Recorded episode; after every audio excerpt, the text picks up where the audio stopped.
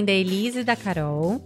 Olá, eu sou Fernanda, psicóloga, especialista na relação mãe-bebê e orientação parental. E esse é o Maternidade Diversa, um espaço de acolhimento, escuta e discussão sobre todas as dores e delícias da maternidade. E hoje, no segundo episódio, o tema é Segundo Filho. Eu sou mãe de duas, tenho muitas questões ligadas à chegada da segunda. Eu queria primeiro que a gente falasse sobre o que, que motiva uma mãe a querer ter o segundo filho. No meu caso, foi a coisa mais narcisista, acho que eu já fiz, que é eu queria muito vivenciar a maternidade de novo de uma outra ótica.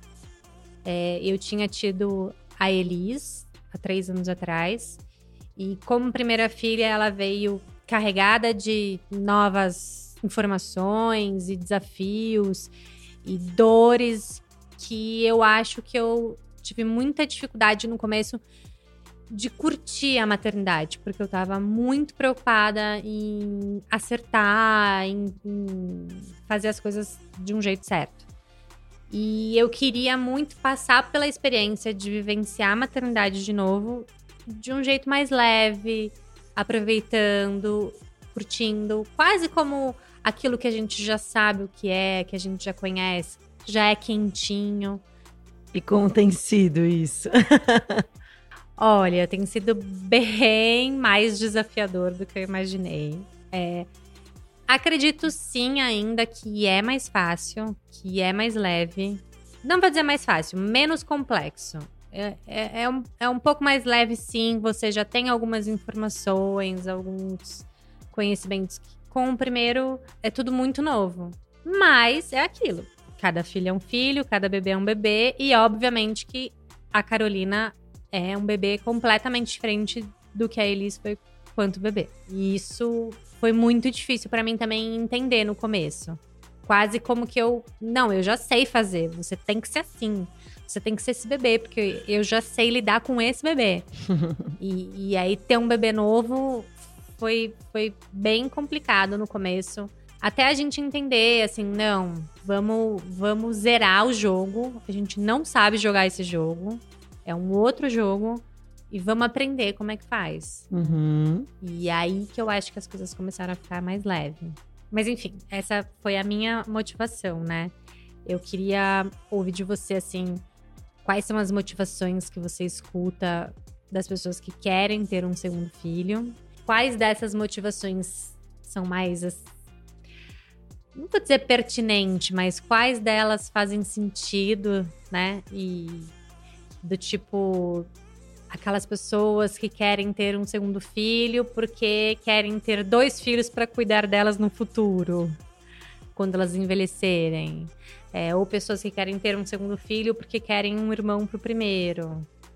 É, ou pessoas que querem suprir alguma carência e querem ter mais já ouvi alguns relatos de mulheres que não conseguem se redescobrir quanto mulher depois da chegada do primeiro filho, como ser humano, como profissional, meio que emendam outro filho para continuar nesse processo aí da maternidade.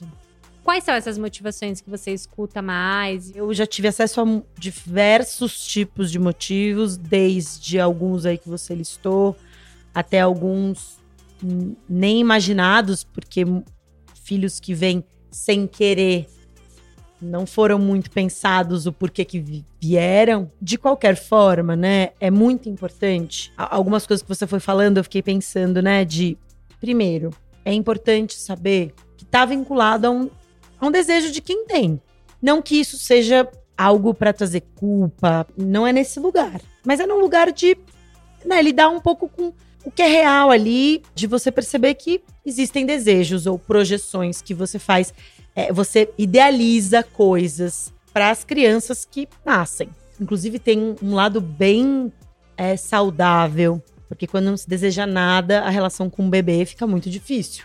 Mas eu acho que o mais importante de pensar é que sim, é um desejo normalmente dos adultos, por diversas questões que eles carregam, que todo mundo carrega todo mundo. Ninguém está isento. Nin- Ninguém passa liso nisso daí. Todo mundo traumas carrega e algum. Exato. Porque também a gente foi Sim. fruto de desejos de outros adultos, enfim, Uhum. aí por aí vai.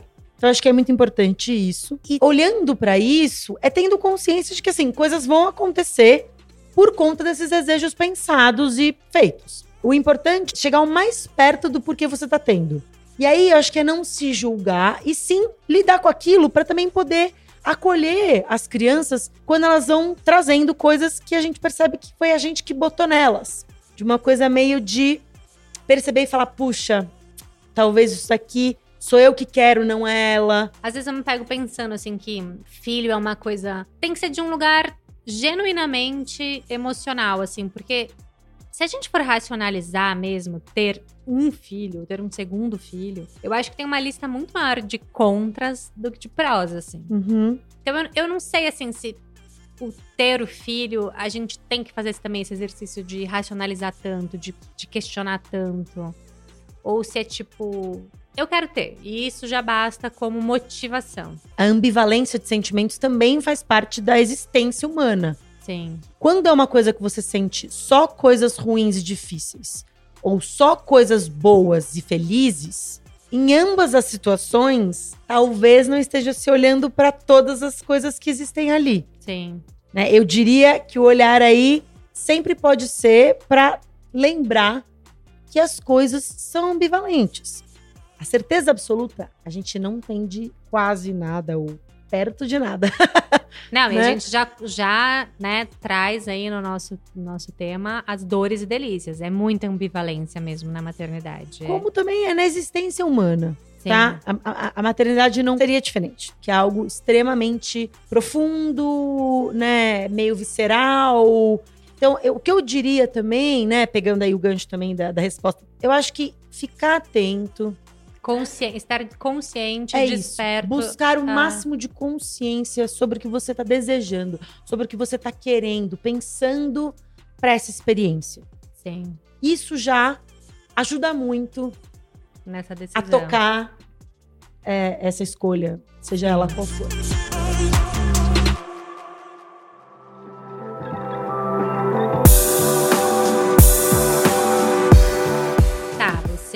Quer ter esse segundo filho, Uhum. né? É, existe alguma forma de preparar o primeiro filho para a chegada desse irmão? Assim, é, eu, eu sinto que eu não fiz isso com a minha primeira filha. Foi também uma gravidez acidental, né? Uhum. A, a- a Carolina não foi planejada. Na nossa casa, nem móveis planejados e nem filhos planejados. e. E eu acho que eu não pensei muito sobre como que eu vou trabalhar Elis pra essa chegada, assim. Ah, vai ser meio orgânico, vai acontecer. E por um tempo foi. A gente falava, filha, tem uma nenenzinha na barriga da mamãe. E ela, durante um tempo, levou isso super de uma forma tranquila. Mas em determinado momento, assim, eu acho que principalmente perto da chegada da Carol, assim, eu não sei se as pessoas iam falando, ai, tá chegando, tá chegando. E aquilo foi dando uma ansiedade nela. E aí ela começou a ter, assim, muitos despertares noturnos, coisas que ela não tinha mais. É, muito- muitas crises, assim, e birras, e sabe? Ela começou a sentir muito, assim. E eu fiquei pensando assim: será que tinha alguma coisa, alguma ferramenta, alguma coisa que eu pudesse ter feito com ela que ajudasse ela a entender que ela ia ter uma irmã, enfim? É, existe alguma coisa, uma forma de preparar, assim, esse, esse primeiro filho? Primeira coisa aí, né, de ferramentas, vamos, vamos usar assim? É, é num lugar mesmo de auxílio, não que elas vão evitar Sim. completamente as sensações, os sentimentos das crianças, né, mais velhas do que o bebê que tá chegando. Mas acho que a gente tem como tentar é, amparar essa criança que vai receber um irmão, uma irmã. Começo de tudo é sempre ser extremamente sincero e transparente com a criança, falando sobre as coisas que já se fala na casa. Incluir, talvez, os, né, os preparos. E incluir não quer dizer obrigar a criança a fazer. Sim. Incluir é convidar. São seres humanos individuais.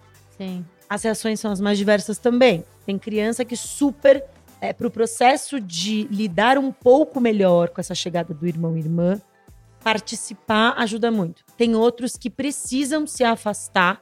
É como se, né? É como se eles negassem que vai existir um bebê. E aí também tem vários relatos depois dos bebês que chegam e os irmãos e irmãs mais velhas falam: ah, pode devolver o bebê, agora ele pode ir embora. Agora, ainda muito desse discurso dos bebês, das crianças, né? Nesse lugar de assim, isso vai ser muito de cada criança. E também, eu acho que sempre acolher sensações. E a gente está falando de acolher sensações, quando as crianças são muito pequenas, elas não têm palavras para os sentimentos delas. Sim, então, às não. vezes, ela tá um caos, Elas não têm mas ela não sabe que ela tá triste. Não só as crianças, né? Muitos adultos também ainda estão em Sem processos. analfabetas também, né? Estão em processos de nomear os Uhum. próprios sentimentos. Eu acho que o que a gente pode ir fazendo, né, de auxílio é incluindo ao convidá-los e convidá-las para esses Sim. momentos, sempre ser muito sincero do tipo: mamãe vai se ausentar, você vai ficar com tal pessoa. Quando o bebê vier, às vezes eu vou precisar estar mais assim, mais assado. É, é, é só ir traduzindo um pouco. Quanto mais acha que tem que antecipar, né? Pode vir cheio também das ansiedades que os adultos têm. Sim. Então, assim, uma coisa é ir falando da realidade da casa. Então, por exemplo, à medida em que a casa vai mudando alguma coisa, ou alguma rotina mudou da casa, a criança pode saber que mudou porque o bebê tá vindo. Agora, se ainda não estão fazendo nada de planejamento ou de mudando nada, ou a rotina continua exatamente igual, Sim. não precisa ficar contando Sim. que vai vir um bebê e que vai mudar e que vai mudar e que vai mudar. A gente teve essa preocupação, assim, de as grandes mudanças que iam acontecer na vida da Elis, né? Grandes mudanças, mas que eram. A gente ia passar ela pro período integral na escola, para que eu tivesse tempo de ficar no porpério mais focada na Carol, né, no começo. E a mudança do quarto, porque elas passaram a dividir em quartos, então a gente teve que transformar o quarto da Elis num novo quarto, né? Então a gente pensou em fazer essas mudanças antes da chegada, assim, bem antes da chegada da Carol, para que ela meio não colocasse na conta da irmã isso, sabe? Uhum. É, tipo, ah, minha irmã nasceu, agora eu vou ter que ficar o dia inteiro na escola. Ah, minha irmã nasceu, agora eu tive que perder minha cama. E a gente quis fazer antes, pra ela ir se adaptando. E ela meio tentar não ligar uma coisa com a outra, assim. Eu não sei se isso também existe, enfim. É, eu acho que é, quando eu falo, né, de mudanças da casa, na, na realidade da família de vocês, Sim, isso foi possível desse jeito, então ela participou antecipadamente disso. Agora, famílias que não vão ter isso, ou que vão ter depois que nascer, o quão mais próximo do que tá acontecendo for pra criança, melhor. mais fácil, Sim, né? Porque senão acaba sendo algo que ela também percebe que estão tentando fazer alguma coisa. É que eles não sabem dizer, sim, mas eles percebem, claro. né? Eles sim, sentem as coisas, sim, são pessoas. Sim, A gente esquece, eles são pessoas, né? Então, desde que nasce, né? Então, acho que também essa questão de incluir com o que é real, né? Por exemplo, tem muitas crianças que quando nasce um irmão ou uma irmã, tem a mãe em casa o dia todo que nunca tem. Que as mães trabalham o dia todo. sim. Então, antes disso, eles não tinham a mamãe ali. E aí eles começam a achar que é o máximo. Exatamente. porque- Né? A experiência Ah. vira outra, mesmo que tenha que dividir. Né? Não precisa antecipar isso. Ele, a criança vai saber, vai sentir, vai viver aquilo.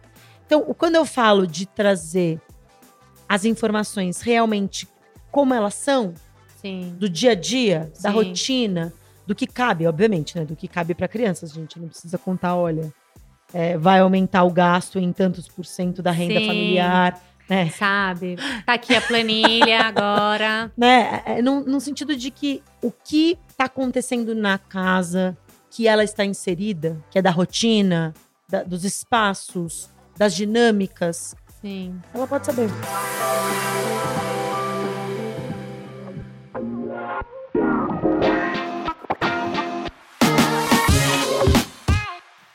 Uma vez que chega, né, esse, esse irmão, esse irmão, enfim, existe alguma forma que a gente consiga fazer de uma forma saudável essa divisão de atenção, de cuidado mesmo, assim, porque eu sinto, eu me sinto negligenciando o tempo todo alguma das duas, assim. É, essa é a, a grande temática das minhas últimas, sei lá, 10, 20 terapias. E eu lembro, você estava falando agora, eu estava lembrando, inclusive, do momento em que a, a Carolina nasceu, que a Elis, os dias que eu fiquei no hospital, a Elis ficou com a minha mãe, né? Uhum. E foi tipo, meu Deus do céu, é... que sentimento de culpa, assim, de tô deixando minha filha sozinha pra ter irmã dela. E enfim, o tempo todo eu tô ali brigando com essa emoção de. Ah, eu acho que eu não tô cuidando direito da Elise, acho que eu não tô cuidando direito da Carol. Porque para mim é muito difícil dividir a atenção, assim. É...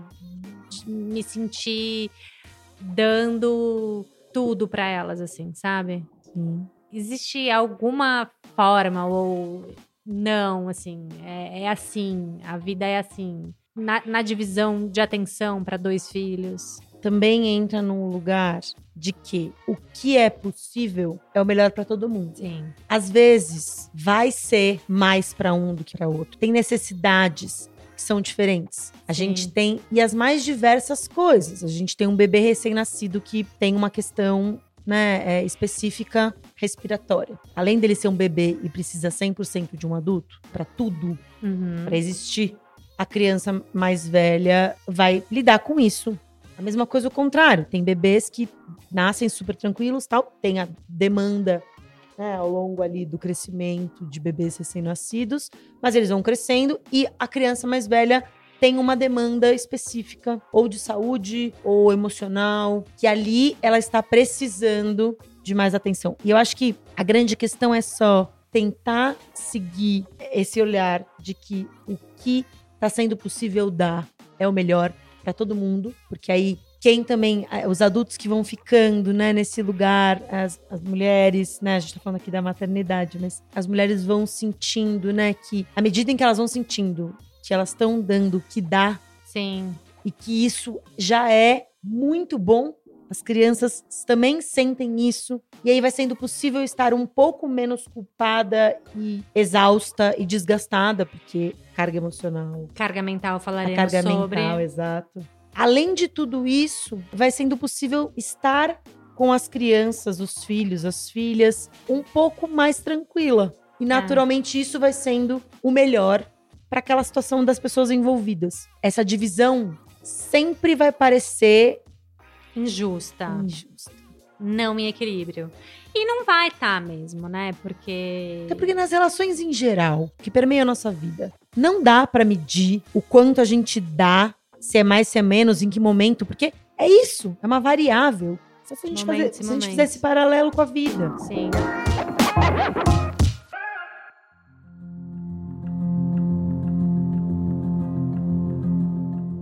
Ai, será que eu vou conseguir amar tanto o segundo quanto eu amo o primeiro? Eu já ouvi muita gente me relatar, e inclusive o pai das minhas filhas, né? De eu não tinha essa questão, assim. E eu lembro que na época até mandei um texto pra ele do Piangers que falava quando a filha, a mulher dele engravidou também da segunda, chegou a passar esse sentimento pra ele, né? E ele falou: "Eu jamais vou ser capaz de amar outra pessoa igual eu amo minha primeira filha". E aí quando a segunda filha nasceu, ele olhou pra segunda filha e falou: "Ah, "Meu Deus, que coisa linda. Eu acho que eu nunca mais vou conseguir amar alguém igual eu amo ela". E aí um dia ele tava com a mais velha, andando de bicicleta, fazendo uma coisa super legal, e ele falou: "Meu Deus, eu amo muito ela, eu nunca vou conseguir amar ninguém mais que ela". E a vida dele inteira com as filhas foram esses momentos. assim, Tem, tem horas que você tá muito conectada com uma, tem horas que você tá muito conectado com outra. É, eu não acho que é amor, mas é, é essa conexão mesmo. Tem horas que a gente tá mais conectados com um Tá mais filho, apaixonado, mais, encantado. é, com outro. E isso vai oscilando o tempo todo na vida, né? Mas eu acho que tem muita gente que pensa, né? é, Será que eu vou dar conta de, de amar tanto esse segundo quanto eu amo o primeiro, assim? E eu acho que isso também passa por um lugar que é, é, falando né, em, em- em padronizações estruturais, assim, a gente foi educado que o amor, ele é orgânico, né? E, Natural, E, e ele é natural. Então, você olha o seu filho e você já o ama enlouquecidamente. E o filho, ele é uma relação como qualquer outra, Uhum. que é construída. Então é óbvio que assim, eu tenho três anos e meio de relacionamento com a Elis. Então a gente tem uma relação construída de três anos e meio. É muito amor. Eu tenho uma relação de quatro meses com a Carolina. Quando a Carolina nasceu, ela era uma estranha para mim. Uhum. Quando eu vi ela pela primeira vez, sabe? Tá, você tava aqui na minha barriga, mas agora você é uma estranha para mim. A gente vai se conhecer, a gente vai construir esse relacionamento, Claro. né? Você já está em desvantagem da sua irmã, porque eu já tenho três anos de história com ela, né? Enfim, eu acho que esse é um medo que passa por muitas pessoas, mas vai muito desse lugar, né? De, do amor. De será que eu consigo dividir? Enfim. Eu sou filha única, né? Então eu não nunca tive essa questão de ai, a minha mãe tem um filho favorito, porque sempre tem as piadinhas dentro de casa, né? O que, que você acha? Que existe isso do filho favorito, do é, o que recebeu mais? Acho que às vezes sim, por uma questão de como você trouxe, de qualquer relação. Existem mais coisas que a pessoa né, se identifica, se vê semelhante de lidar. Depende de como estava o momento da chegada desse bebê nessa casa, nessa família, para essa pessoa. Isso muda muita coisa também. Sim, de empatia ali. E de personalidade, né? Porque é isso que eu falei. Cada bebê é um bebê. E, assim, a gente nasce com uma personalidade, né? A gente é moldado também, mas a gente tem uma personalidade ali, uma essência nata que tem uma questão também de empatia, que a gente se dá melhor com algumas personalidades do que com outras, né? Tem gente que se relaciona melhor com uma pessoa idêntica a você. Sim, Tem gente que se interessa mais por coisas completamente opostas. sim. Mesmo que seja em se interessar mais, em se relacionar mais com conflitos. São as mais diversas conjunturas aí, são os mais diversos formatos. Mas tudo tem a ver com como se deram aquelas relações, em que momento elas estavam, né? O Sim. que aconteceu na vida daquelas pessoas. Tem tanta coisa, né, em, em questão, assim. Então, sim, eu acredito que tem, não no sentido de eu não sou mãe, mas- Favoritismo. eu sou filha, né? Então, você acha que tem um Não, e eu favorito? percebo, eu tenho pai e mãe. E eu percebo que eu tenho mais facilidade em, em lidar, às vezes, com um do que com o outro. E eu Sim. percebo também que eles têm mais facilidade um de lidar comigo do que o outro. Sim, sim. Né, assim, é, enfim, são as mais diversificadas coisas, assim. Então, é num lugar de que isso exista, talvez, e em alguns momentos, porque isso também muda, pode mudar, mas que também não seja um problema, porque veja, o mais importante, talvez, é você estar aberto a se relacionar com os filhos que você tem. Porque também, assim, se não for a pessoa preferida da sua vida, Acontece. acontece. Bom, como eu sou filha única, mãe, Preferidíssima. pai, padrasto, amo vocês. Sou a favorita, sei.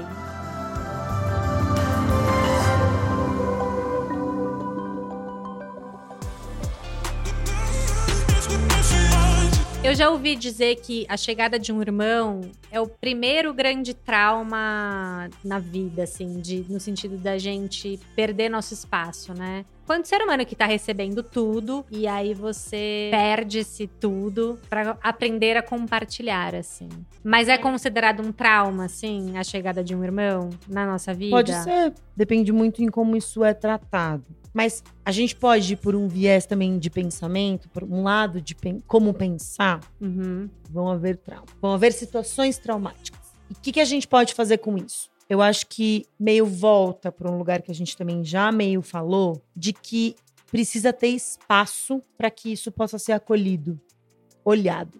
Então as crianças precisam ter espaço para detestar os irmãos e as irmãs, não querer os irmãos e as irmãs, não se relacionar com os bebês. É um espaço de sentir. Sim. Tá tudo bem você ouvir do mais velho, eu odeio meu irmão, eu não eu quero queria. que ele suma, eu quero que ele morra. Eu quero. Devolve. Sim, É, O que, que esse bebê tá fazendo aqui? Leva isso, isso embora, né? Não fala. Ou vários casos, né? Diversos casos de empurra o bebê, joga o bebê no chão, é, põe coisa em cima, põe fraldinha na boca, tampa o nariz. Existem várias coisas aí. Desde uma certa curiosidade com esse corpinho, sim. até de fato uma intenção de assim: o que, que você tá fazendo aqui? Ah, o que sim. você tá fazendo aqui? Porque lembrando que a gente é também isso. O humano também tem um lado saudável de raiva, destruição. Sim, sim. Ciúmes. destruição, eu tô falando da cabeça, tá? É Sim. pra gente sair destruindo todo mundo. É um lugar de, assim, que isso possa ter espaço. E espaço é adulto ouvir. Tá. Ouvir. Conversar sobre isso, dialogar. Ter espaço de diálogo.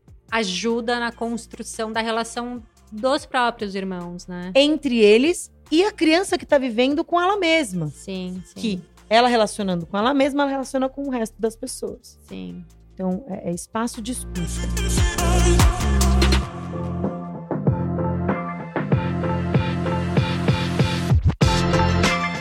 E você acha que é mito ou é verdade isso de falar que o, o que tem o irmão, depois ele aprende na vida a compartilhar as coisas mais fáceis e a pessoa que é filha única não?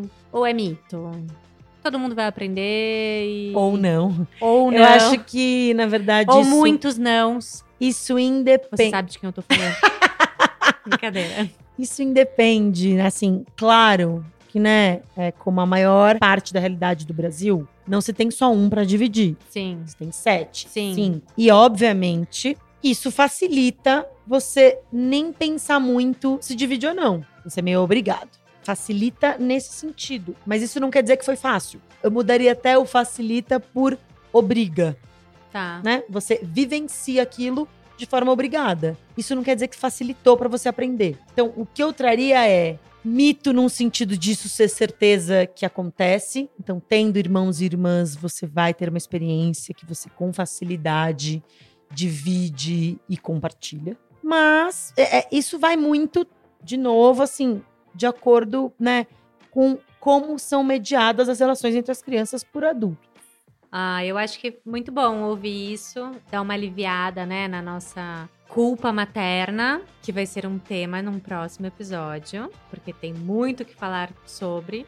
Sim. Foi um, um calmantinho, assim, pro coração. É, pra gente saber que tamo errando, tamo, Quem não erra, gente? Quem não erra? mas Todo mundo. tamo aí criando filhos saudáveis. Mais ou menos isso, né? Sim, sim. Amados, Amados, Também não- não necessariamente sempre. acolhidos, Ouvidos e acolhidos é um bom lugar. ouvidos e O acolhidos. resto a gente dá um jeito. O resto a gente dá um jeito.